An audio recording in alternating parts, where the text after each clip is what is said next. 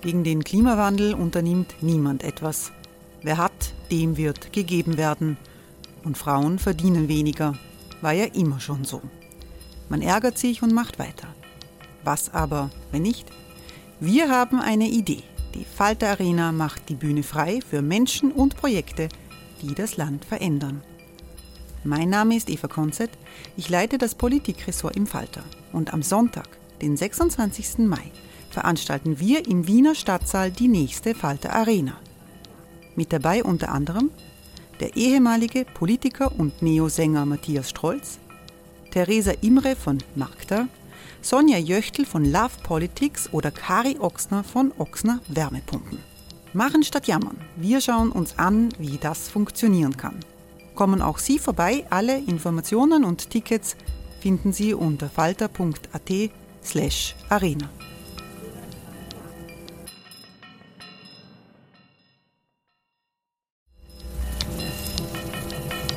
Falter-Podcasts werden durch Werbung unterstützt. Das hilft bei der Finanzierung unseres journalistischen Angebots.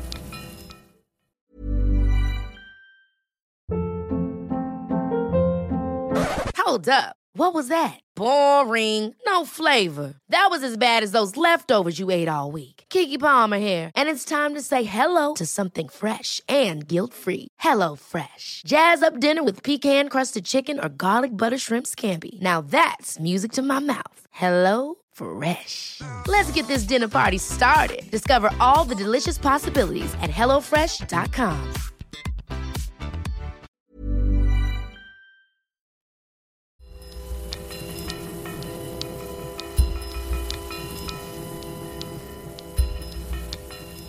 Herzlich willkommen, liebe Zuhörerinnen und Zuhörer, bei der 91. Folge von Schäuber fragt nach.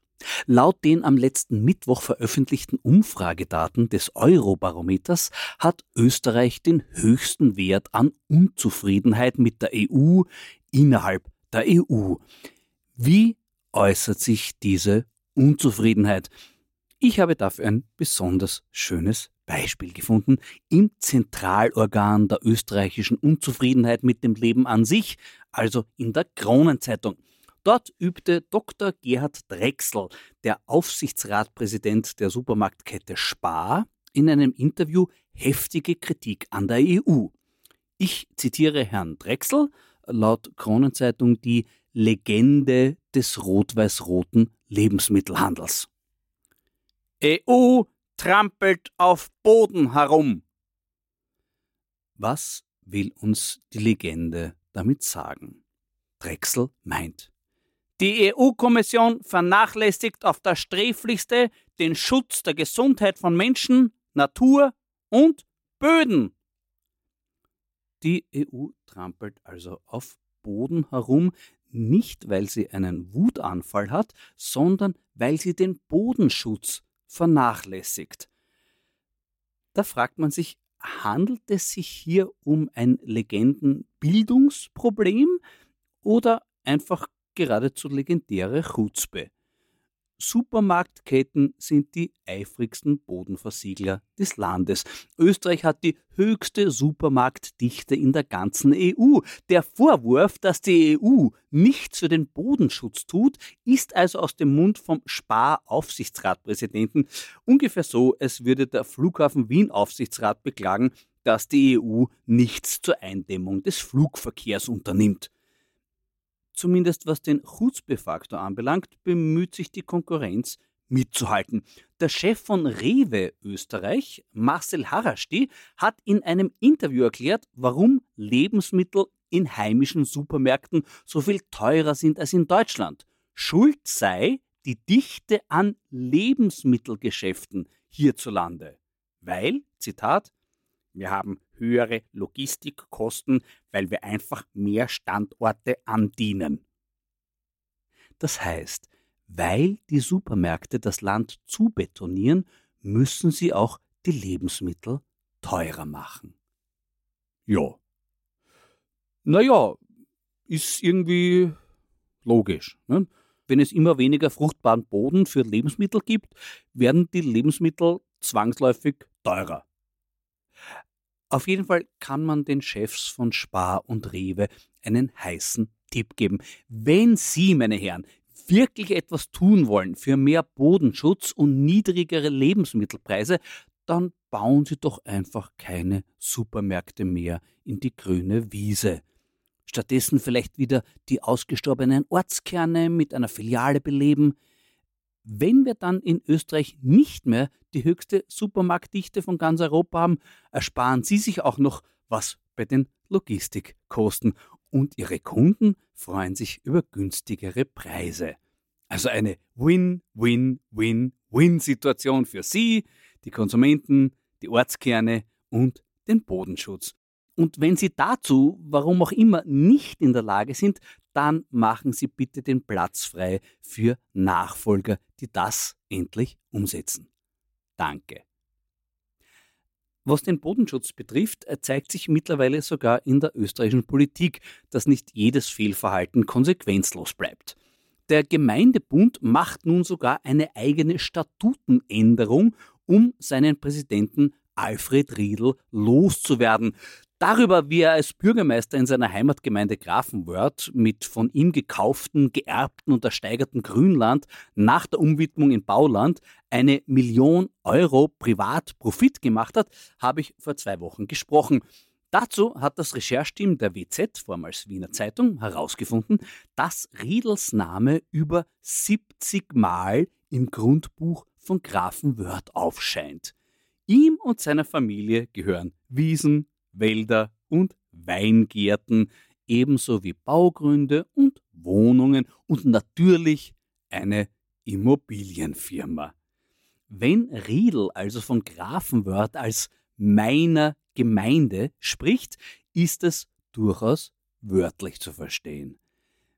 Im Besitz all dieser Grundstücke kam er mitunter auf höchst bemerkenswerte Art und Weise. So bezahlte er 2020 für ein 4779 Quadratmeter großes Stück Land weltrekordverdächtig günstige 630 Euro und 83 Cent. Drei Jahre später schenkte Riedl das Grundstück seinen Kindern und Enkeln.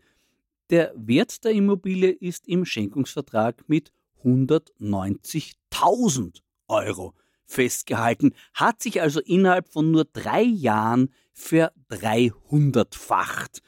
Also ein wirklich atemberaubend gutes Geschäft, das dem Bürgermeister unter anderem durch eine mysteriöse Übertragung von Rückkaufsrechten seines Amtsvorgängers an Riedl ermöglicht wurde. An diesen Ex-Bürgermeister erinnert übrigens heute noch ein Gedenkstein in Grafenwörth. Aber was wird einst an Alfred Riedl erinnern?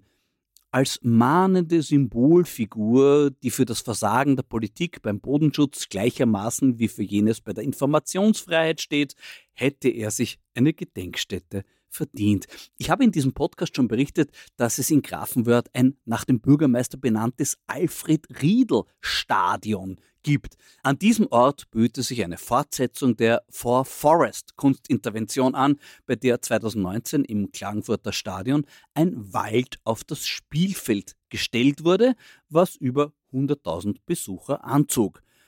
Angesichts der üblichen Berechnung des Bodenfraßes in der Einheit von Fußballfeldern könnte eine Aufforstung der Grafenwörter Sportstätte als Kunstintervention Get Rid of Real Arena zu einer echten Attraktion werden.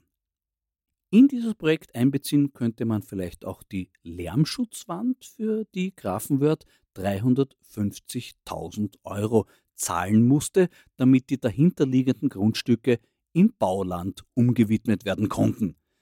Das ermöglichte die Errichtung der Retortensiedlung Sonnenweiher, auch genannt Dubai des Weinviertels, dank dem Riedel eine Million Euro Profit gemacht hat.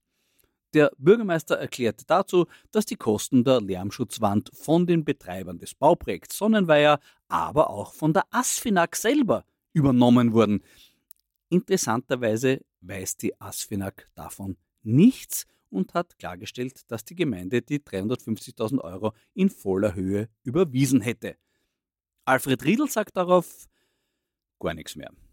Und deshalb würde ich vorschlagen, die Lärmschutzwand als Mauer des bürgermeisterlichen Schweigens in das Kunstprojekt zu integrieren.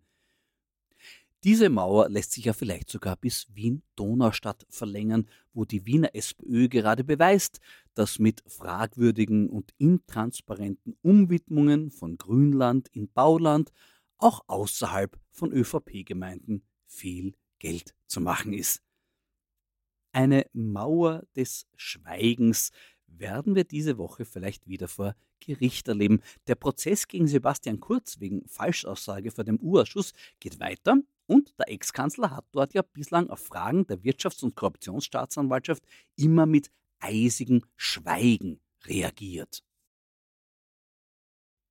Das war vom dramatischen Effekt der dadurch immer wieder entstehenden Stille her durchaus effektvoll, wenngleich auch ein wenig im Widerspruch zur von Kurz zu Prozessbeginn gemachten Ankündigung, er werde vor Gericht alle offenen Fragen klären.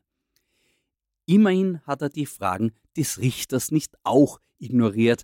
Er hat sogar bemerkenswerte Antworten gegeben, zum Beispiel, dass seine SMS an Thomas Schmidt kriegst eh alles, was du willst, in Wirklichkeit heißen sollte, krieg einmal den Hals voll und bremst dich ein. Deshalb sei er auch in die Ernennung Schmidts zum ÖBAG-Chef nicht involviert gewesen, sondern nur darüber informiert. Und wenn ihm das der Richter nicht glaubt, könnte Kurz versuchen, auf Aussagenotstand zu plädieren. Das ist eine juristische Spitzfindigkeit, die für Laien nicht so leicht nachvollziehbar ist. Ich versuche deshalb die Situation mit einer kleinen Spielszene zu erklären. Stellen Sie sich vor, liebe Hörerinnen und Hörer, wir befinden uns jetzt im Märchenwald, direkt vor dem Haus der Familie Petz. Sag einmal, Betzi. Ja, Großvater. Der Gugelhupf von der Großmutter ist verschwunden. Weißt du das? Nein, Großvater, ich kann überhaupt nichts dafür. Das ist eine Intrige vom Fips von den Neos und der Tintifax vom Falter hat's dann geschrieben. Ich war vom Verschwinden des Gugelhupfs nur informiert, aber nicht in das Verschwinden involviert. Aber Betsy, du hast ein SMS geschrieben, wie gut dir der Gugelhupf von der Großmutter geschmeckt hat. Damit wollte ich ganz allgemein zum Ausdruck bringen, dass man beim Gugelhupfessen den Hals vollkriegen und sich einbremsen soll. Also, wenn du es nicht warst, Betsy, dann müssen wir aber den Gugelhupf-Diebstahl bei der Polizei melden. Na gut, Großvater, ich habe ihn aufgegessen, aber ich habe das dürfen, weil ich habe echt Hunger auf Gugelhupf gehabt. Ich hatte Gugelhupf Notstand. Na dann ist ja alles gut, Betsy, weil das war dann sozial adäquates Verhalten. Ich liebe meinen Großvater. In der ersten Folge der achten Staffel habe ich über die Qualitätssteigerung beim klassisch autochthonen Chianti gesprochen. Heute habe ich ein Gegenprogramm dazu im Glas und das ist nicht weniger toll. Der Caburnio 2017 von Montete ist ein Cuvée aus Cabernet Sauvignon, Merlot und Alicante, also eine höchst internationale Mischung, aber trotzdem unverkennbar Toskana der italienischen Weinbibel Gambaro Rosso war er die Höchstwertung von drei Gläsern wert. Beim Weindepot Neutz bekommt man ihn trotzdem zu einem wirklich günstigen Preis. Jetzt schon ein Genuss mit viel Potenzial für die Zukunft. Prost! Ein Genuss ist es auch immer, sich die Programme meines heutigen Gastes anzuschauen. Umso größer die Ehre, dass er mich heute persönlich im Studio in der Falter-Redaktion besuchen kommt. Ich spreche heute also von Angesicht zu Angesicht mit Josef Hader. Grüß dich, Josef. Hallo. Äh, ich habe den Eindruck, es herrscht derzeit bei sehr vielen Menschen eine fatalistische Grundstimmung. Ich höre oft, nächstes Jahr wird alles noch schlimmer, Kickel, Trump und Le Pen werden ihre Wahlen gewinnen, dadurch wird der Putin auch bei all diesen Wahlen gewinnen und in Folge wird die Ukraine Widerstand zusammenbrechen. Kurz gesagt, es geht alles den Bach runter. Wie empfindest du das? Naja, teilweise schon so. Es sind ja sehr realistische Varianten. Andererseits denke ich mir immer, äh, wie ich jung war, haben die alten Leute genauso dahergeredet. Die haben gesagt, mein Gott, in was für furchtbarer Zeit, wir reden jetzt von den 70er Jahren, in welcher furchtbaren Zeit leben wir. Äh, und dann, wenn es ein bisschen öder schon war, ist dieser berühmte Satz gekommen, Ich bin so froh, dass ich das nicht mehr erleben muss, alles, was da jetzt kommt. Und äh, wir als Junge haben uns gedacht, was ist los mit einer, äh, das sind doch super Zeiten. Und jetzt im Nachhinein, wenn ich zurückschaue, denke ich mir, naja, im, sie haben schon auch recht gehabt. Ne? Es waren damals zwei Supermächte, die sich mit zigfachen Atomwaffenarsenal gegenübergestanden sind. Äh, es hätte jeden Moment der dritte Weltkrieg ausbrechen können. Die Umweltprobleme waren damals schon. Man hat nicht gewusst, ob der saure Regen beherrschbar wird. Der Treibhauseffekt. Es war damals ja auch immer was los. Dann äh, der Terrorismus, in dem Fall der europäische Terrorismus. Es, es war eine ernste Zeit. Und trotzdem hat man als Junger gesagt, es sind tolle Zeiten und man, man, man, man, man freut sich auf die Zukunft. Und man hat sich auch gedacht, ich weiß nicht, was die Alten haben. Äh, die, die, die, die haben den Zweiten Weltkrieg erlebt und jetzt, wenn sie mir einreden, die 70er Jahre sind eine schlimme Zeit. Ne? Und jetzt denke ich mir, okay, äh, jetzt möchte ich aber nicht einer von diesen alten Deppen werden, die genauso sind. Das heißt, ich bemühe mich eigentlich, vielleicht ein bisschen künstlich, aber ich bemühe mich um eine positive Haltung und denke mir, äh, es hat jede Generation nur bisher geschafft, dass irgendwie die Kurven kratzt hat es ist halt so, die, die Probleme, die wir haben, die betreffen ja nicht nur das rein politische, das betrifft auch die, die großen äh, Krisen, äh, äh die, die, die Klimakrise. Äh, alle diese Probleme sind an sich technisch lösbar und wären auch zu überstehen, wenn der Mensch sie irgendwie zusammenreißen würde und die, wenn die Menschheit sie zusammenreißen würde und würde ein paar Dinge gescheiter machen es ist nicht jetzt so, man muss sich nicht ein Wunder wünschen, man, falls das Wunder äh, nicht darin besteht, dass die Menschheit gescheiter wird. Und äh, dann denke ich mir wieder, naja, im Laufe der Geschichte, wenn es richtig äh, brennt hat, wenn der Hintern brennt hat, dann äh, sind sie ja kurzfristig gescheiter worden, die Menschen. Und darauf muss man einfach hoffen, sonst ist man verloren. Ja, dass die Menschen gescheiter werden, ist tatsächlich wäre eine, eine kühne Hoffnung. Kurzfristig. Kurz es ist immer nur kurzfristig. Man also sie werden dann genauso blöd wieder und äh, sie können halt jetzt viel mehr anrichten wie früher. Das ist das große Problem. Aber hast du nicht das Gefühl, dass sie momentan aktiv bläder werden? Ich glaube schon, dass die immer gleich blöd sind. Also äh, äh, ich, ich glaube nur, dass dieses traumatische Erlebnis von zwei Weltkriegen kurzfristig auch eine Politikergeneration hervorgebracht hat, die äh, so eine Katastrophe vermeiden wollten. Und äh, es haben Menschen gelebt, die gewusst haben, wie Krieg ist und wie, wie, welche Zustände sind, welche Zustände waren in, in Deutschland oder Österreich, wie, wie, wie sie Gruppen der Bevölkerung feindlich gegenübergestanden sind mit Privatarmeen, wie lustig das damals war, wenn man nicht irgendwie sich auf einen Kompromiss geeinigt hat. Das haben diese Menschen alle damals gewusst. Ne? Und mit dieser Lebenserfahrung äh, haben sie ein bisschen, äh, waren sie ein bisschen gescheiter. Und jetzt äh, ist niemand mehr da mit dieser Erfahrung. Und äh, egal wo in der Politik, man sieht immer, wie die Politiker, muss man fast nicht gendern, es sind meistens Männer, die dann draufkommen, dass äh, wenn man es noch ein bisschen tiefer macht, wenn man noch ein bisschen ärger ist, das Vorteile bringt kurzfristig. Und seitdem die das entdeckt haben, nivellieren sie sich gegenseitig nach unten ins immer Ärgere. Und es ist niemand da, der wirklich äh, Entscheidungen treffen könnte und der ein Bewusstsein dafür hat, was wir zu verlieren haben. Oder es sind halt sehr wenige, die dieses Be Bewusstsein haben an, an wichtigen Positionen, das Gefühl habe. Es war auch früher doch ein bisschen ein Konsens, auch für junge Menschen, der Gedanke, aber wir arbeiten an was, das besser wird. Äh, es heißt jetzt immer, das fehlt jetzt die Perspektive. Auch bei jungen Menschen, sie wissen, besser wird es definitiv nicht. Ja, ich meine, äh, das ist auch, das stimmt ja auch. Also wenn ich, wenn ich zusammenrechne, die Menschen, die entweder wirklich arm sind oder die Menschen, die Angst davor haben, arm zu werden, und das ist eine realistische Perspektive. Die Menschen, die mit einem Job nicht mehr auskommen, sondern drei, vier Jobs haben. Und wenn ich rechne, äh, die Leute, die zumindest das Gefühl haben, ihren Kindern wird es nicht mehr so gut gehen wie ihnen, es geht abwärts, dann ist da eine kritische Masse erreicht, wo ich mir vielleicht gar nicht so wunder, wie, wie die politische Situation ist und welche Parteien mit welchen äh, Lösungen gewählt werden es war halt in, in den 60er, 50er, 60er, 70er Jahren war das Bewusstsein, genau damit sowas nicht passiert, damit nicht wieder so eine kritische Masse entsteht, die sich eklatant benachteiligt fühlt und auch wirklich benachteiligt ist, genau deswegen machen wir den Kapitalismus ein bisschen menschlicher, erfinden sowas wie die soziale Marktwirtschaft und schauen, dass äh, von dem, was eine Gesellschaft erwirtschaftet, wirklich nach unten was durchsickert. Und dieses Bewusstsein gibt es nicht mehr. Weder bei den Menschen, die reich sind, noch bei den Politikern, die äh, reich werden wollen. Es, es gibt halt eine starke Lobby. Es gibt eine starke Lobby dafür, dass dieser schrankenlose Kapitalismus, der ja eben erst erfunden wurde oder wieder erfunden wurde, nachdem es ihn vorher gegeben hat, irgendwann kann man das so äh, datieren mit Thatcher und Reagan. Ne? Der schrankenlose Finanzkapitalismus war plötzlich wieder lustig, obwohl er keinen Menschen nutzt, niemanden außer ein paar Zockern. Es ist dieses Bewusstsein nicht mehr da, äh, wie das ausgegangen ist das letzte Mal. Diese Art von Wirtschaftssystem, das unkontrolliert ist.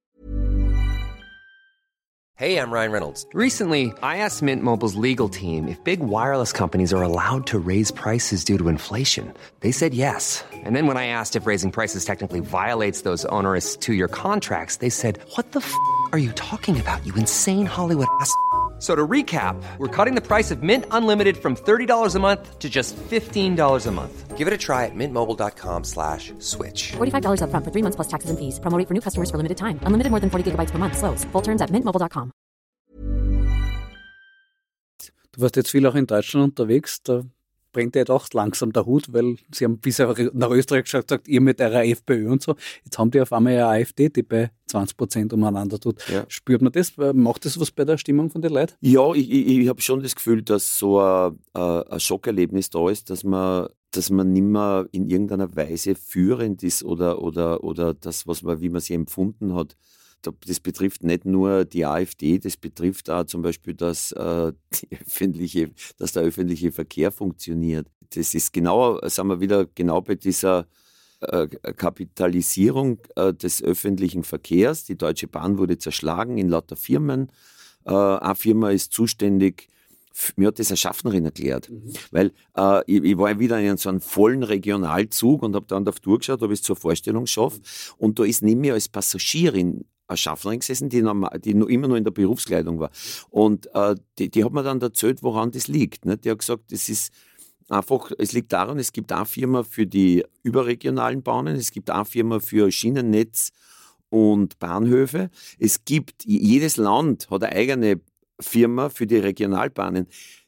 Die Regionalbahnen der Länder müssen aber jedes, jedes, alle zehn Jahre neu ausgeschrieben werden, weil der Markt ja so geil ist und wir dann wieder wen finden nach zehn Jahren, der es um drei Cent billiger macht, aber überhaupt nicht Bescheid weiß und wieder von vorne anfangen kann. Also das ist der Grund, warum die äh, Bahnen in dem Zustand sind und warum nichts mehr zusammenpasst. Und äh, jetzt muss da, hat, müssen die Deutschen halt gewisse Demütigungen ertragen. Zum Beispiel die Schweizer lassen es gar nicht mehr rein. Also wenn, wenn, wenn äh, äh, ein deutscher Zug zu spät kommt an der Grenze, bis zu einem gewissen Grad tolerieren sie es und ab dann darf er einfach nicht mehr weiterfahren, weil er das Schweizer Zugnetz so durcheinander bringt. Und das sind natürlich äh, Erfahrungen, die man in Deutschland nicht gewohnt ist, dass man nicht mehr so irgendwie äh, der Standard ist für bestimmte Dinge, sondern eher äh, unter dem ist. Äh, du bist auch viel im ehemaligen Ostdeutschland unterwegs. Spürst du beim Publikum einen Unterschied? Ich glaube, es ist dasselbe wie immer, nämlich dass zu mir ja nicht die Leute kommen. Ich, die AfD wählen? Ja. Ich war, ich war als ganz junger Kabarettist, äh, kann ich mich gut erinnern, habe ich gespielt in Vorarlberg äh, zum ersten Mal in meinem Leben. Und das war so ein geiles Publikum.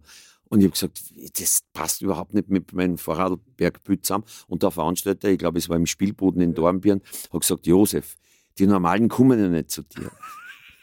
Und ich glaube, das kann man mit bestimmten äh, Einschränkungen, je, auch, auch, je mehr man für was steht, für was Bestimmtes, desto mehr verirren sie ja jetzt nicht die Leute so zufällig zu einem. Und deswegen äh, kann man das, glaube ich, so sagen, dass man äh, gerade in so Landstrichen, wo man es nicht erwarten würde, ein sehr gutes Publikum hat, weil die einmal wohin gehen und, und die, die, die Gegenwelt äh, spüren und erleben wollen. Apropos die Normalen, äh, die Johanna Mikl-Leitner hat uns beiden einen Brief geschrieben, sie ja. wollte uns einladen. Ja, genau. Wie hast du Zur reagiert? Diskussion. ich habe höflich abgesagt. Ich, ich habe das schriftlich gemacht. Ich glaube, irgendwer wollte für uns alle absagen. Äh, ja, die, ja, die, die IG-Autoren, hat gesagt, sie schreibt einen gemeinsamen äh, Brief für uns alle und ich habe dann einer geschrieben, nein, ich bin jetzt schon über 60 und ich schreibe meine Absagen jetzt selber. und, ich habe es auch so gemacht, ja, ja, absolut. Und dann habe ich höflich geschrieben, dass ich die Diskussion äh, nicht für sinnvoll erachte und habe ein paar Sätze dazu geschrieben, wie, wie, wie langfristig ich das dumm, also wie, wie ich das selbst aus schwarzer Sicht für komplett deppert halt äh, langfristig, was da veranstaltet wird. Wie hast du diese Normaldebatte dann empfunden, die vom Zaun Ja, also als taktisch halt, als taktische Debatte. Man wollte, man, da haben sich ein paar zusammengesetzt und haben überlegt, äh, jetzt generell, was können wir der FPÖ entgegensetzen? Äh, irgendwie, wie können wir das aufrechterhalten, dass wir die weniger grauslichen sind, die aber auch ordentlich schauen, dass nicht so viele Ausländer ins Land kommen.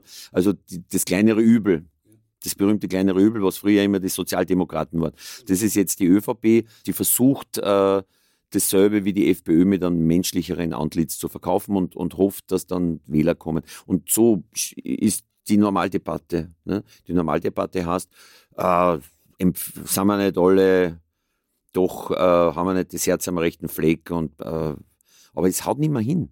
Weil, weil der Prozentsatz, der bereit ist und der sogar das möchte, dass das radikaler daherkommt, der Prozentsatz wird immer mehr.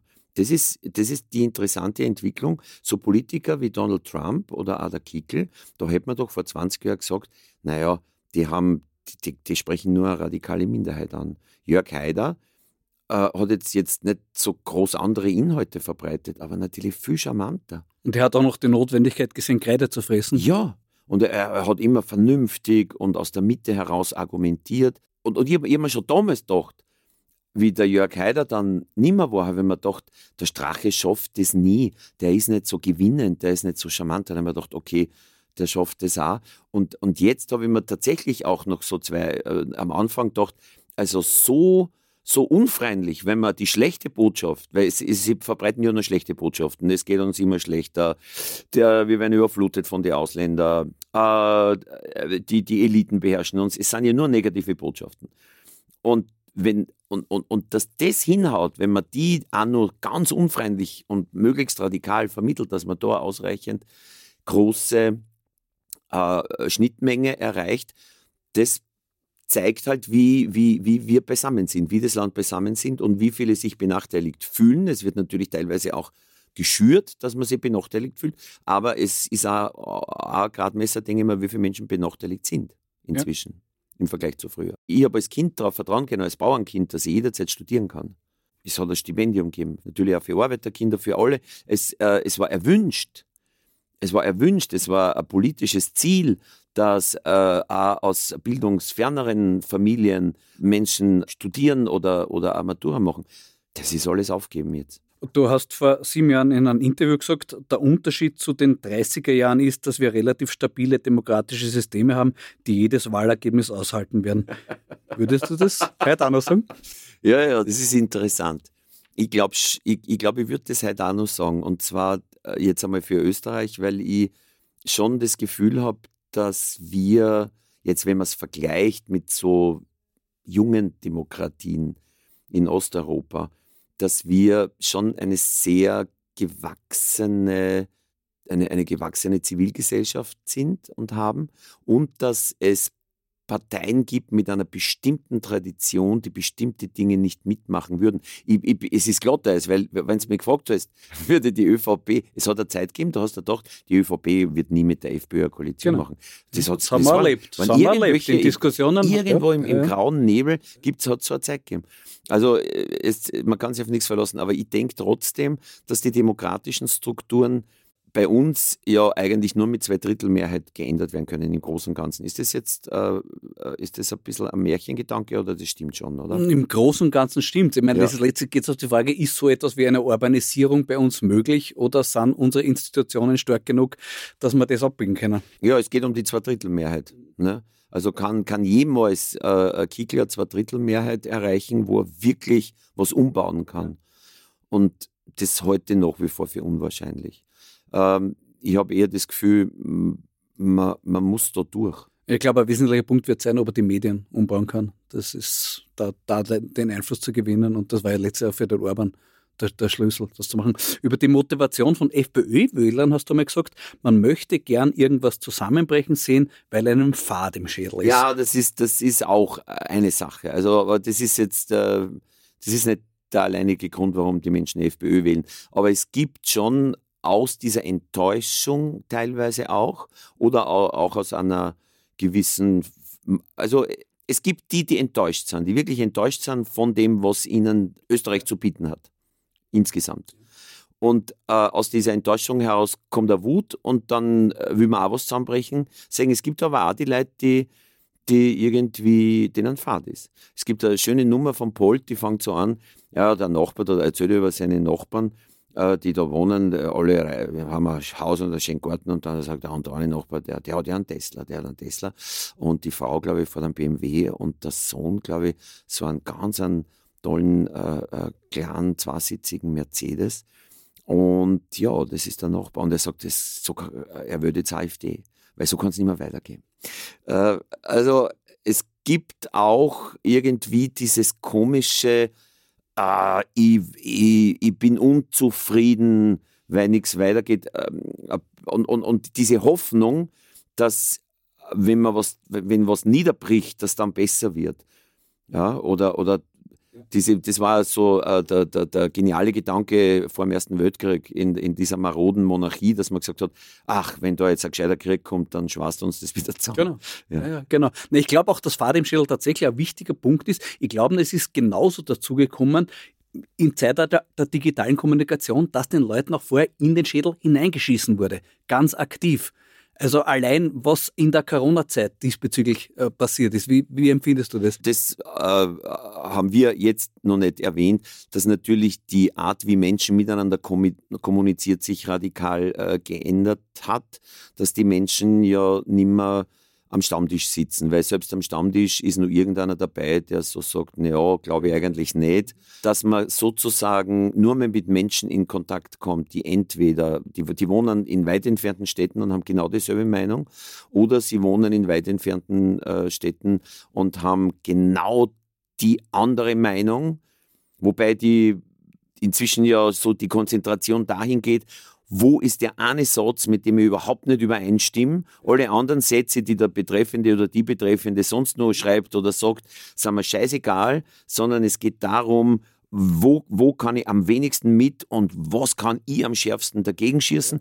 Und so äh, äh, baut sich das äh, hinauf. Und das ist die Art von, von, von Kommunikation, die derzeit passiert. Und es entstehen neue Gemeinschaften, die sich dann auch treffen zu Demos, so wie in, in, in, in der Corona-Krise. Und plötzlich treffen sich Menschen körperlich, die sie nie getroffen hätten ohne dem Internet, die von weit entfernt mit allen Vorgelegenheiten, die es gibt, anreisen, um äh, gemeinsam eine Art Gottesdienst zu feiern. Es, hat ja, es ist ja eine Ersatzreligion auch.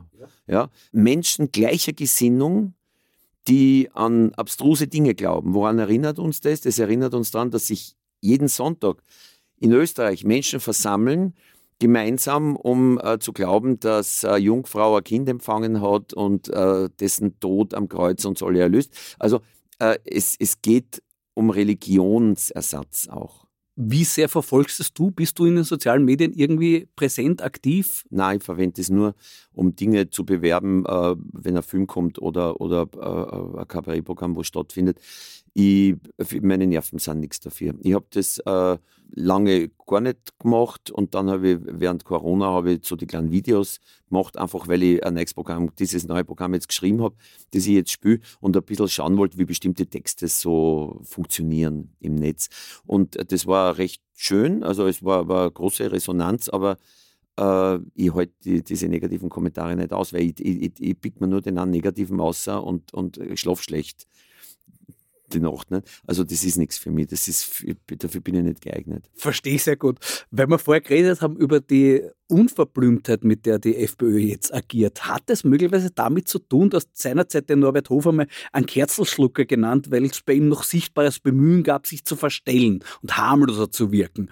Und beim Kickel ist dieses Bemühen aber überhaupt nicht mehr da der sagt ganz offen, ich werde dem Van der Bellen den Schädel gerade richten und werde dem Gegner, dem politischen Gegner aufs Hosentürl es, es ist die Trump-Methode. Und man hat halt gesehen, dass das funktioniert. Und äh, er, er hat wahrscheinlich völlig richtig die kritische Masse so eingeschätzt, dass, weil das hat ja niemand sonst in der FPÖ glaubt, die waren ja teilweise sehr skeptisch am Anfang.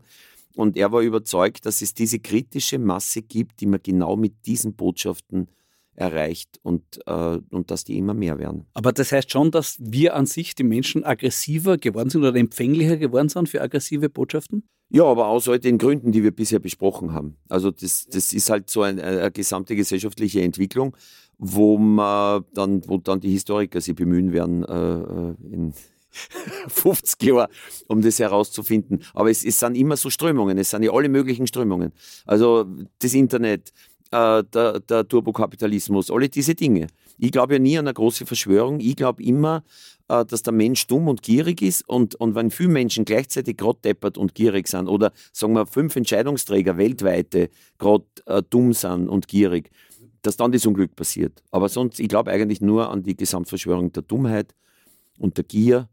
Ja, dass diese, diese, weiß ich nicht, diese Sachen, die wir in uns drinnen haben, die sehr praktisch sind, wenn man was ich nicht in der Steinzeit sie durchsetzen muss, dass die halt jetzt sehr schlecht sind für uns. Beim den sozialen Medien kann man sie bis zu einem gewissen Grad rausnehmen. Mittlerweile wird es aber immer schwierig. Also mir hat zum Beispiel der Sprecher vom Udo Landbauer gedroht, dass ich nächstes Jahr nur mehr am AMS auftreten darf.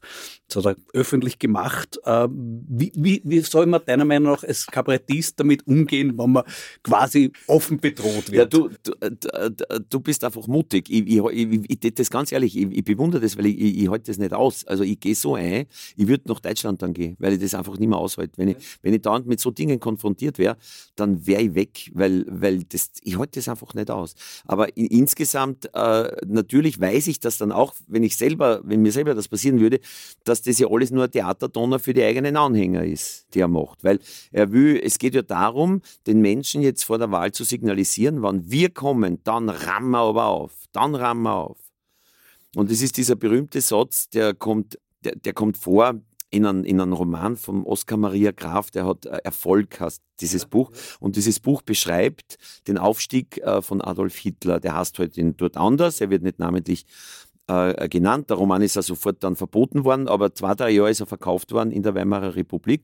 Und da geht es darum, wie dieser Politiker, der nicht Hitler heißt, sondern ein bisschen anders, von, von Münchner Braukeller zu Münchner Braukeller äh, zieht und seine Rede hält. Und an einem bestimmten Punkt sagt er, äh, wir, wenn wir an der Macht sind, wir würden nicht so wie diese verweichlichten, äh, degenerierten Weimarer Demo äh, Altparteien, wahrscheinlich hat er gesagt, oder Systemparteien, so wie heute äh, die FPÖ, wir würden, äh, wir würden keine Notstandsgesetze brauchen, um, um mit denen fertig zu werden. Ja.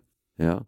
Und dann hat es einen Zwischenruf gegeben, was würdet ihr denn mit, mit denen tun? Und dann hat der Hitler eine ganz eine schöne Pause gemacht und hat gesagt, wir würden sie legal aufhängen. Und äh, dieser Zwischenruf war sein Schauspiellehrer, der ihm beibracht hat, seine Gesten und sein, sein ganzes Gehabe, äh, der ist von Keller zu Keller mitgezogen und hat immer diesen Zwischenruf gemacht. Und, und der Oskar Maria Graf beschreibt dann wie ein Lächeln, äh, alle erfasst im Raum. Und er hat vorher beschrieben, warum alle im Brauhauskeller sind. Der eine aus dem Grund, der eine ist nur, zum Beispiel nur dort, weil er sich jetzt kein Klopapier mehr leisten kann, sondern nur mehr Zeitungspapier am Heisel hat. Also so lauter kleine, kleine Enttäuschungen. Und dann lächeln alle und stören sie immer die vor, die sie gerade hassen, die dann am Baum hängen. Und das ist das Prinzip jeder populistischen Partei. Wobei ich kann mich erinnern, dass du schon auch einmal, dir wurde auch gedroht, wenn ich mich richtig erinnere, der Wolfgang Fellner hat seinerzeit gesagt, diesen Hader, der wird er verhindern, die Karriere, dass der Karriere macht. Das ist von Hören sagen, das weiß ich nicht, ob das wirklich ist. Das ist eine Geschichte, die, die mir wer erzählt hat, aber äh, mir selber hat er sicher hat es nicht gesagt, das hätte ich mir gemerkt. Es hat er nicht ja. wirklich was genutzt. Es hat nicht so richtig funktioniert, falls er es gesagt hat. Würdest du zum Fellner zum Beispiel gehen in seinen TV-Sender? Na, na, es ist halt, ich, ich, bin bei so Dingen, also wenn wir jetzt so reden, dann, dann, dann weiß ich, was ich sagen kann. Ich habe überhaupt keinen kein Stress oder nichts. Aber wenn ich in so, in so konfrontative Diskussionen bin, dann gehe ich auch wieder ein, wie, wie, wie, wie eine Blume, die kein Wasser hat. Also ich, ich, ich bin für das nicht gemacht. Ich bin da irgendwie zu zart beseitigt. das spricht ja durchaus für dich, aber man ist ja ständig mit solchen Sachen konfrontiert. Würdest du zum Beispiel zu Servus TV gehen? Nein, ich würde ich würd nicht hingehen. Ich habe Einladung gekriegt, zu Tag im Hangar, weil ich einmal ein Verschwörungsvideo veröffentlicht habe mit, mit Red Bull-Dosen im Hintergrund in der Corona-Zeit. Das ist das einzige Video, das äh, ich habe das nicht auf YouTube gestellt, diese Videos. Irgendwer andere hat es auf YouTube gestellt. Und plötzlich war dieses eine weg. Schön. Und ich habe dann eine Einladung gekriegt zu Tag im Hangar. Und ich, ich habe dann gesagt, ich, ich, politische Diskussionen äh, stehen nicht zur Verfügung. Ich würde aber, das ist die Frage, wenn man jetzt, äh, wenn, wenn journalistisch, wenn journalistisch jemand kommt und sagt, ich möchte ein Gespräch machen über Gott und die Welt. Sie können ihre Ansichten sagen, sie können alles sagen. Äh, würde man dann bestimmte Medien ausschließen oder nicht? Weil eigentlich als Demokrat würde ich sagen, äh, wenn ich nicht zensuriert wäre, gehe ich in alle Medien, wenn ich dort das sagen darf, was ich will. Das ist eigentlich, eigentlich ja gut, wenn man gerade in die Medien geht, die gelesen werden von Leuten, wo man nicht so sicher sein kann, dass die derselben Meinung sind. Also ich tendiere, ich bin mir in dieser Sache nicht so sicher, aber ich tendiere eigentlich schon dazu, dass ich überall hingehen würde, aber ich, ich gehe nicht in politische Diskussionen. Das, ist, das, äh, das kann ich nicht. Also ich kann das nicht gut. Servus TV ist ja auch ein massiver Kurzpropagandasender immer gewesen. Wie siehst du das so im Nachhinein, die, die Ära Kurz in Österreich? Ah, ja, mein Gott. So dass äh, es schon einen, einen Sinn hat, dass äh, Politikerinnen und Politiker bestimmte Lebenserfahrung haben und äh, miteinander schon viel gestritten haben und auch gegenüber und, und, und auch immer wissen, äh, wie das mit anderen Parteien ist, wenn man sie gegenüber sitzt und nicht so eine junge Kampftruppe oder wie die Frau Rohrer immer gern sagt, das Jungherrenkomitee äh, äh, da kommt und quasi so mit sehr viel Testosteron und äh, an, an, an, an soliden burschenschaftlichen Gruppengeist äh, so diese, diesen, äh, quasi das Gefühl sich, äh, sich gibt, wir, wir können jetzt die, die Republik quasi umstürzen. Äh, äh, das, das haut nicht hin. Es ist äh, für die ÖVP, finde ich, ist es die, ist der größte Schaden entstanden. Weil die haben, so wie die Republikaner in Amerika, die haben alles auf Akkorden gesetzt, weil sie geblendet waren von Wahlergebnissen die, die werden sie lang nicht da rappeln, klarerweise, weil äh, da ist jetzt, so, so schnell vergisst man das nicht. Sonst ist es so, dass ich jetzt im Nachhinein das Gefühl habe, dass das im Grunde ein Faktor war, der verhindert hat, äh, dass jetzt äh, vollkommen radikalisiert wird. Und dieser Faktor ist jetzt weg. Das heißt, äh, so schlimm es war, muss man auch sagen, äh, es ist ein Schaden entstanden, dadurch, dass äh, die Konservativen so viel an Glaubwürdigkeit verloren haben. Das tut dem System nicht gut. Das vergleicht man mit Amerika, weil die Republikanische Partei hat da mittlerweile auch jegliche Glaubwürdigkeit verloren und hat sich den so was, was, was ich nicht verstehe, ich verstehe das nicht, dass man so, wenn man, wenn man, wenn man in der Politik ist, dass man so in diesem Gruppengeist, in diesem Korpsgeist drinnen ist und auch in dieser täglichen äh, Abnutzungsarbeit, dass man so das Gefühl verlieren kann, wie das für normale Menschen, die keine extremen Parteianhänger sind, wie das wirkt. Also wie so Politiker, muss man glaube ich auch nicht so dringend gendern, weil es meistens Männer sind, wie die so jedes Gefühl verlieren, wie arg das für einen normalen Menschen, der ein potenzieller Wähler ist und kein fanatischer Anhänger, wie arg Dinge umkommen. Also, wenn sich der Landeshauptmann von Tirol dann noch, äh, äh, äh weil es halt keinen anderen Deppen finden, der einer das macht, ja, alle anderen halten sich zurück, dann steht halt der Landeshauptmann von Tirol dort und verteidigt den Kurz, wo es nichts mehr zum Verteidigen gibt, für zwei Tage nur, bevor es dann eh aus ist. Also, wie man so im System drinnen stecken kann, wie der Sobotka, dass man überhaupt nicht mehr merkt, wie Katastroph, welchen Schaden er nicht nur, falls ihm, falls ihm die Demokratie wurscht ist, wie viel Schaden er in seiner Partei anrichtet.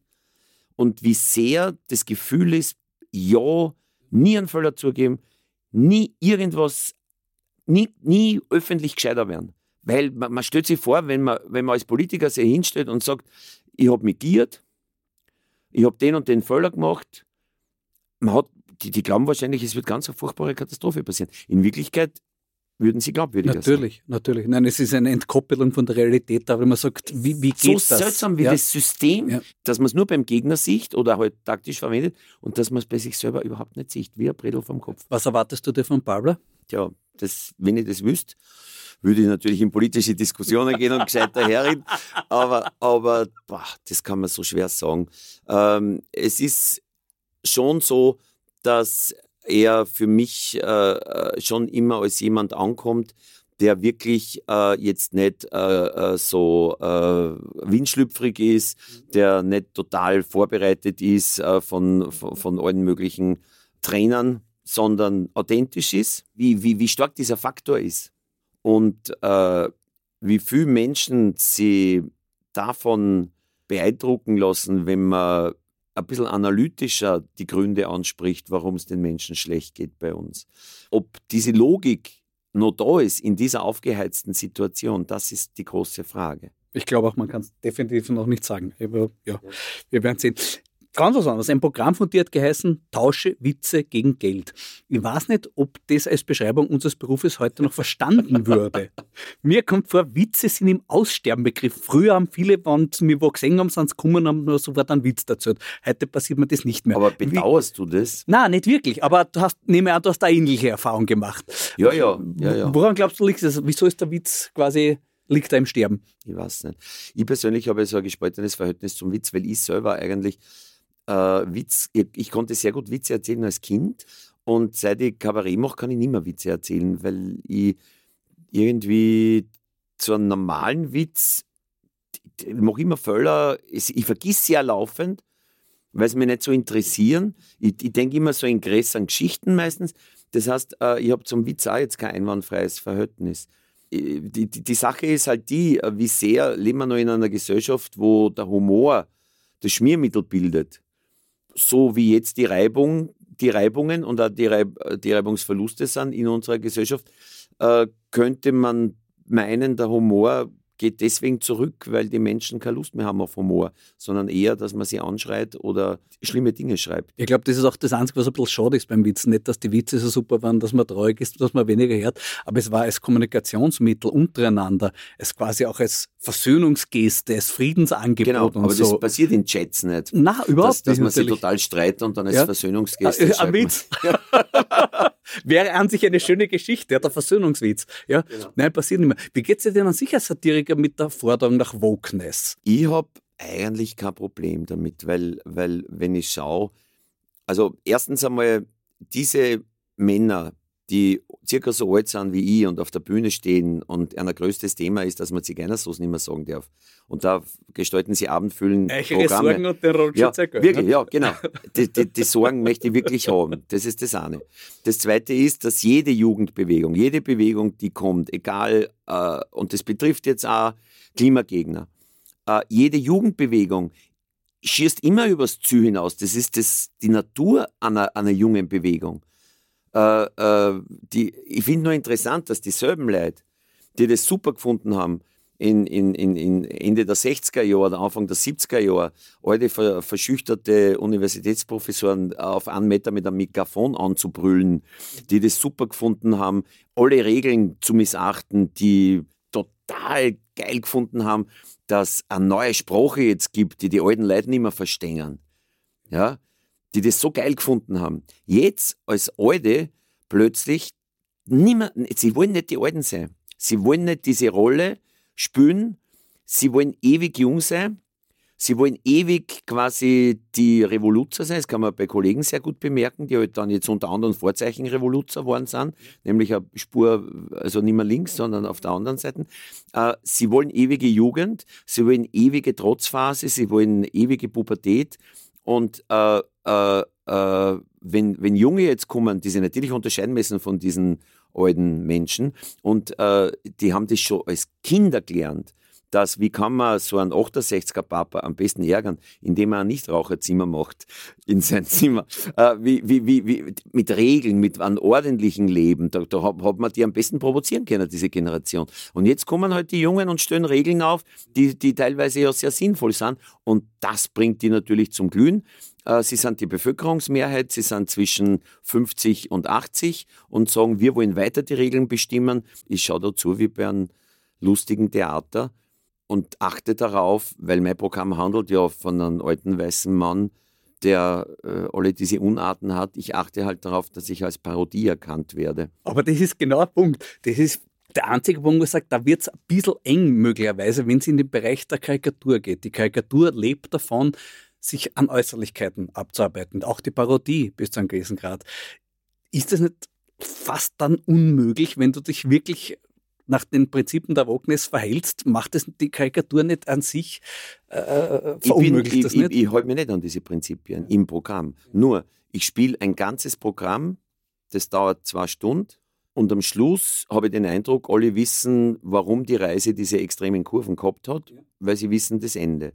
Ich würde nicht aus diesem Programm Ausschnitte im Fernsehen spielen, die drei Minuten lang sind oder irgendwo geteilt werden können.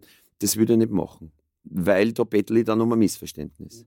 Und ich glaube, wenn man es in einen Zusammenhang, in, in, in einen Zusammenhang macht, um, um, um die Gesellschaft zu beschreiben, dann glaube ich nicht, dass man große Schwierigkeiten hat, weil eigentlich sind alle gescheit nur, dass das gespüren. Mhm. Ob das eine echte Meinung ist oder ob man da wer wen vorführt gerade. Ja, ja. Aber dass Zeitungen ihre Karikaturisten aushauen, siehst du nicht das Problem? Ja, wieso? Ich, ich, ich, bin ein bisschen schon wieder zu wenig informiert. Ich war in Deutschland. Wer ist nein, gut kann er, gut kann er. Nein, ja. nein. Ist ja nur in den letzten Jahren tatsächlich passiert, dass die Zeitungskarikatur generell in Frage gestellt wurde. Eben aus dem Grund ist es nicht Bodyshaming, wenn ich jemanden in einer Karikatur so darstelle. Also, nehmen wir ein Beispiel, der Manfred Dykes heute wäre wahrscheinlich in der Form kaum mehr möglich. Bist sicher? Glaubst du, dass es... Es wäre natürlich ein kleiner Skandal und er wird dadurch enorm viele Bücher verkaufen. Das ist eine interessante Frage, weil äh, der Harald Schmidt sagt ja, seine Show wäre nicht mehr möglich heutzutage diese Late-Night-Show, die er ja. gemacht hat. Ich kann mich aber erinnern, dass damals, wie er die Show gemacht hat, dass ein Aufschrei, der ist hingerichtet worden von den Zeitungen, mhm. was der für Witze gemacht hat, Polenwitze, alles Mögliche hat er gemacht und er ist hingerichtet und er hat aber damit gut gelebt. Ja? ja. Äh, äh, die Quoten sind gestiegen, äh, er war Thema und jetzt in der Erinnerung denkt er sich, das war nicht mehr möglich. Jetzt frage ich mich, was hat sich geändert? Vielleicht nur der Testosteronspiegel, dass man das nicht mehr aushalten hat, was man damals ausgehalten hat. Natürlich, ja. Es wäre ja. der Shitstorm wäre damals noch ein völlig anderer gewesen, hätte andere Dimensionen gehabt und die öffentliche Aufregung wäre noch größer gewesen und alles. Ja, das sowieso. Das hat sich verändert. Ein springender Punkt natürlich auch die identitätspolitischen Debatten, die da, da, da hineinspielen. Äh, da heißt aber auch immer wieder, dass alles nur eine Machtfrage sei und daher der Begriff Gerechtigkeit nur ein machtpolitisches Konstrukt sei. Äh, gehe ich recht in der Annahme, dass du das nicht so siehst? Das ist äh, die, eine Debatte, die immer in, in, in Schwung kommt, äh, wenn es darum geht, dass Eliten uns vorschreiben, was wir denken müssen und so, ja. Es ist immer so gewesen und ich glaube schon, seit es die Aufklärung gibt, seit es Zeitungen gibt, seit es eine öffentliche Meinung gibt, äh, man kann das auch nachlesen, wenn man, wenn man Bücher liest, äh, äh so äh, aus der Zeit, so Romane aus der Zeit, wie das alles entstanden ist. Nach der Französischen Revolution äh, kann man lesen, Flaubert, Balzac zum Beispiel in Paris, Zeitungswesen, was da gelogen wurde, was da äh, wie Kulturkritiker, die selber Bücher veröffentlicht haben, äh, andere abgeschrieben haben, damit es gefürchtet worden und ihr Buch dann gut besprochen wurde. Also wo da mein, mein Religionslehrer hat immer gesagt, äh, wo, da, wo Menschen sind, da menschelt Das heißt, es ist immer so, äh, dass Moral immer verwendet wird, nie um selber besser leben zu können oder nur in den Ausnahmefällen dafür. Meistens wird es verwendet, um andere runtermachen zu können oder zur Selbstvergewisserung. Und das betrifft jede Religion, das betrifft aber auch jede Idee, jede, jede schlechte Idee, aber auch jede gute Idee. Sie wird von nicht so guten Menschen propagiert und sie wird auch verwendet für den eigenen Vorteil. Das ist was ganz Normales, Menschliches und das passiert seit es Menschen gibt. aber da, daraus zu machen, dass Freiheit und Gerechtigkeit jetzt äh, äh, ein Machtinstrumentarium äh, äh von Eliten ist, die uns bevormunden wollen, das ist halt dann die Verschwörungstheorie. Das ist ein Blödsinn. Das heißt aber, der Begriff Aufklärung ist für dich nicht ein negativ belasteter. insofern, dass das Gefühl hat, sie geht langsam weg. Mhm. Das ist das Schlechte.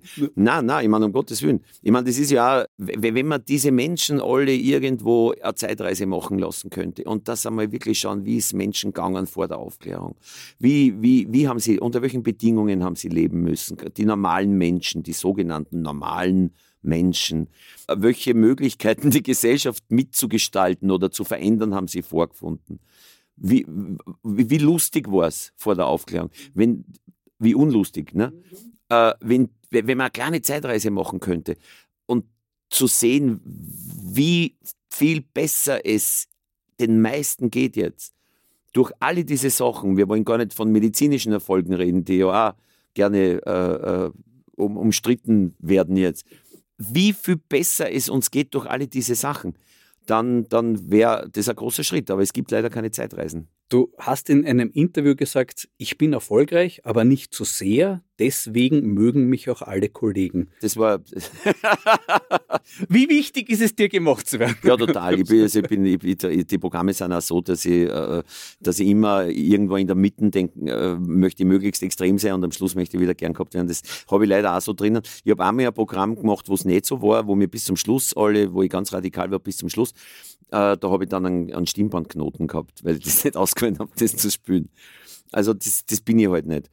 Ja. Aber, aber äh, der Satz war, war glaube ich, der Satz, warum ich so beliebt bin bei, Kolleginnen und Kollegen. Und das ist, in Deutschland haben sie mir das, haben sie mir das gefragt und ich habe gesagt, ja, weil ich halt niemand was wegnehme. Die haben teilweise alle mehr Zuschauer und äh, ich, ich, ich bin auch so anders. Man muss sich nicht vergleichen. Ja, das ist, glaube ich, das Angenehme. Ich finde auch lieber Kollegen gut, mit denen ich mich nicht direkt vergleichen muss, sondern die so ein bisschen so viel anders sind, dass ich wieder sage, das ist eine andere Welt, finde ich super. Aber du kannst auch leben damit, wenn es welche gibt, mit denen du dich nicht so vertragst. Ja, aber mit Kollegen, also Kolleginnen, muss ich ehrlich sagen, da gibt es überhaupt keine Feindschaften. Meine Feindschaften betreffen äh, kaum Leute aus der Kabarett-Szene, muss ich sagen. Aber das liegt ja daran, dass äh, wir sind ja immer allein also ich zumindest, diese, Sol, diese Solisten, die sind immer allein, die spielen in irgendwelchen Räumen, dann treffen sie sich einmal gemeinsam zu einem Benefiz, freuen sie, äh, sind gut aufgelegt. Ja, es, es, wir, wir, wir nehmen uns nie was weg. Also es ist sehr leicht, dass wir nett sind zueinander. Mein Freund Robert Balfrader zitiert dich immer mit einem Satz, bei dem ich mir nicht sicher bin, ob du das wirklich gesagt hast. Nämlich, das Einzige, was Kabarett verändern kann, ist den Kabarettisten selbst. Hast du das gesagt? Das weiß ich nicht. naja, schlecht ist der Satz nicht, glaube ich, weil äh, ich glaube nicht dran, ich glaube nicht dran, dass äh, einzelner Kabarettist, eine Kabarettistin, ein einzelner Abend irgendwas jetzt in einem Menschen radikal verändert. Ich glaube, man muss immer größer denken und sagen, was verändern wir alle, was verändert überhaupt alles, was Kunst ist wie, wie wichtig war das alles? Weil wenn man zurückschaut, was waren denn äh, vor 100 Jahren die Ideen, die damals Avantgarde waren, wo alle gesagt haben, die sind wahnsinnig. Das war das vielleicht na gut, das ist jetzt im Wanken, aber es, wir sind sehr gut mit diesen Avantgarde-Ideen, nämlich, dass man keine Kriege führen soll, dass denn die Frauen gleichberechtigt sein sollen, dass äh, die Arbeiter ein vernünftiges Leben haben sollen, Aufstiegsmöglichkeiten. Alle diese Dinge hat es ja um 1900 nicht gegeben. Das war quasi, es waren Radikale, die, das, äh, äh, die auf die Straßen gegangen sind. Die Frauen, die Arbeiter, alle. Und, und die Künstler. Diese Ideen haben es doch super in den Mainstream und in die Mitte der Gesellschaft geschafft. Jetzt müssen wir immer sagen, bis hierher. Mhm. ja? Mhm. Mhm. Und allen geht es dadurch besser. Das heißt, wir können ja das Vertrauen haben, dass äh, äh, die Kunst jetzt nicht immer so ganz in, auf der falschen Seite ist. Was möchtest du gerne verändern? Ich würde gern verändern eigentlich diese, diese, diese Selbstgewissheit am liebsten. Also ich, ich finde es immer, ich finde immer am, am schwierigsten, die, oder die großen Probleme entstehen dadurch, dass die Menschen zu wenig zweifeln, auch an den eigenen Ansichten. Man zweifelt immer nur an dem, was andere denken. Man zweifelt nicht an sich selber. Ich glaube, ich glaub, es wäre schöner, wenn alle mehr zweifeln würden und ein bisschen mehr sagen hier und da, das weiß ich nicht genau. Das habe ich heute auch zu wenig gesagt in dem Gespräch, fällt mir gerade auf. Also dass man sagt, das weiß ich nicht, da muss ich nur nachdenken oder pfuh, ich, ich, ich kann es nicht genau sagen. Und dass man nachdenkt und dass man, äh, wenn man anderen auch zuhört und, und nicht sofort diesen Reflex hat, das ist dann so einer und mit dem will ich nichts zu tun haben. Also ich, ich, ich rede aber nicht so äh, romantisch auf Mitmenschlichkeit, sondern einfach aus Interesse an anderen Ideen oder wie ticken andere und gleichzeitig aus einem kleinen Zweifel, liege ich wirklich so richtig wie ich glaube. Jetzt wird aber gerade der Zweifel in der Welt, in der wir leben, auch missbraucht. Gewisse Fake News Medien, gewisse Propagandamedien legen ganz großen Wert darauf, Sachen in die Welt zu bringen. Nicht, dass die Leute das dann eins zu eins glauben, sondern dass die Leute zu zweifeln beginnen an der Realität als solchen.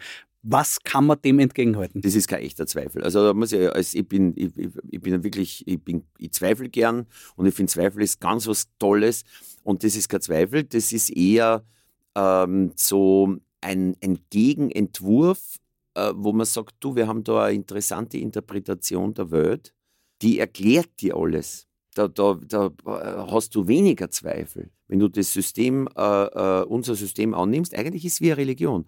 Wenn du unser System annimmst, wenn du unsere Gedanken durchdenkst, dann erklärt sie alles viel einfacher. Und ich habe ein Erklärungssystem für die ganze Welt und auch für meine Existenz, mit der ich nicht zufrieden bin, mit allen äh, scheißlichen Sachen in meinem Leben. Ich habe eine Erklärung für alles. Und, und das hat nichts mit Zweifel zu tun, das ist Religion. Aber was antwortest du Menschen, die sagen, als Reaktion auf all das, was auf sie niederprasselt den ganzen Tag, auch an Fake News, ich glaube gar kein mehr. Die einen sagen so, die anderen sagen so, ich kann es überhaupt nicht mehr ich sagen. Ich sage, das ist ein guter Ausgangspunkt. Und dann sollte man weiter, dann sollte man weiter überlegen, was, was man wirklich glauben kann. Es, ist, es lohnt sich ja. Es lohnt sich ja. Es ist so, äh, ich, ich finde es auch spannend. Es ist immer ambivalent. Es ist, die Welt ist ambivalent. Und wenn weiß ich nicht, der demokratische Präsident in den Vereinigten Staaten irgendeine tolle Maßnahme setzt, dann ist das ambivalent, weil er setzt die Maßnahme, die gerade geht, die gerade eher bei seiner Partei, die durchsetzt sind mit massiven Lobbyisten, ja, die er gerade durchbringt. Ja. Und, und es ist immer der Kompromiss und es ist immer eine Spur, äh, es, ist, es ist nie ganz einwandfrei egal was, was zum Beispiel in der Politik passiert, es ist nie ganz einwandfrei. Äh, äh, wir denken immer so gern zurück, aber früher war alles besser und äh, es, war, es war eine bessere Politikergeneration. Äh, wenn ich jetzt hernehme, Kreisky, Helmut Schmidt, Willy Brandt, das war natürlich eine Generation, die haben den Zweiten Weltkrieg erlebt und die waren, äh, die waren äh, irgendwie, das waren honorige Menschen. Die, die haben gesagt, was sie sich denken. Also Helmut Schmidt war politisch für mich immer der Gegner, weil ich friedensbewegt gegen die Börschings demonstriert habe. Aber ich habe den so geschätzt für diese große Offenheit, mit der er das gesagt hat. Aber gleichzeitig war das ein Taktiker und, und, und, und der Willy Brandt war so ein guter Mensch, der, deswegen war er nicht lang Kanzler und der Kreisky war kein so ein guter Mensch, deswegen war er lang Kanzler, weil er auch genug schlitzohrig war, um Machtpolitik zu betreiben. Es ist, in der Politik äh, braucht man so Fähigkeiten, aber ich bin vom Thema abgekommen. Ja. Noch einmal die Frage, ja. wenn, du jemand, wenn dir jemand kommt und sagt, es sind Politiker, sind eh alle Gauner und Medien lügen eh alle. Nein, ich würde würd einfach, einmal, würd einfach einmal fragen, ob es irgendwen gibt in der Politik, zum Beispiel der lokale Bürgermeister, die Bürgermeisterin oder irgendwen, ob sie nur, ob sie glauben, nur alle sind schier. Zweitens, warum tun sie die Leute die Politik an, wenn sie noch nicht hoch oben sind? Wenn sie zum Beispiel im Ort wer Politik macht, warum tut man sich das an? Es ist ja eigentlich schlimm im Laufe des Gesprächs müsste man dann äh, wahrscheinlich kommen äh, auf, was macht die Person selber? Welchen Beruf hat sie? Wie, wie, wie kann sie mit Kritik umgehen? Und sie dann ein Leben vorzustellen, wo man in der Politik steht und ständig vor alle eigentlich für das größte Arschloch gehalten wird. Und wie das einen Menschen deformieren kann. Und dass das auch Opfer sind und nicht nur Täter, so wie wir alle immer eine Mischung aus Opfern und Tätern sind.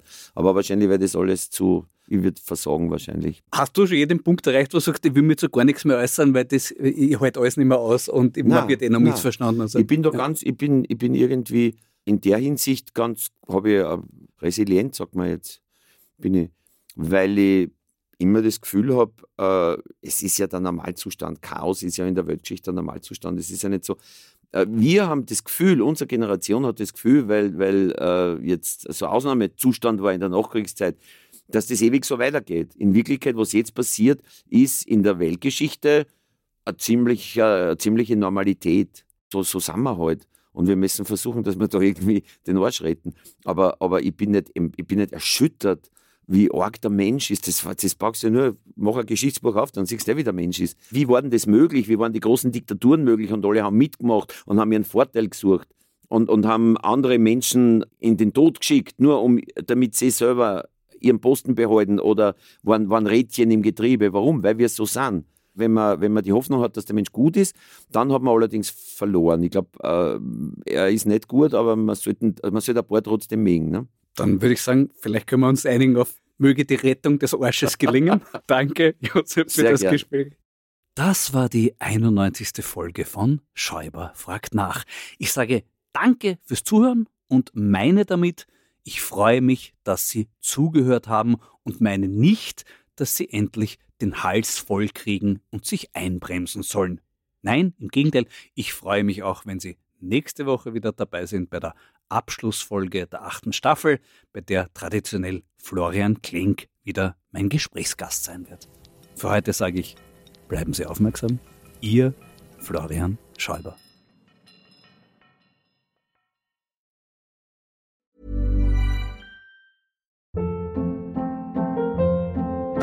Hold up. What was that? Boring. No flavor. That was as bad as those leftovers you ate all week. Kiki Palmer here, and it's time to say hello to something fresh and guilt-free. Hello Fresh. Jazz up dinner with pecan-crusted chicken or garlic butter shrimp scampi. Now that's music to my mouth. Hello Fresh. Let's get this dinner party started. Discover all the delicious possibilities at hellofresh.com.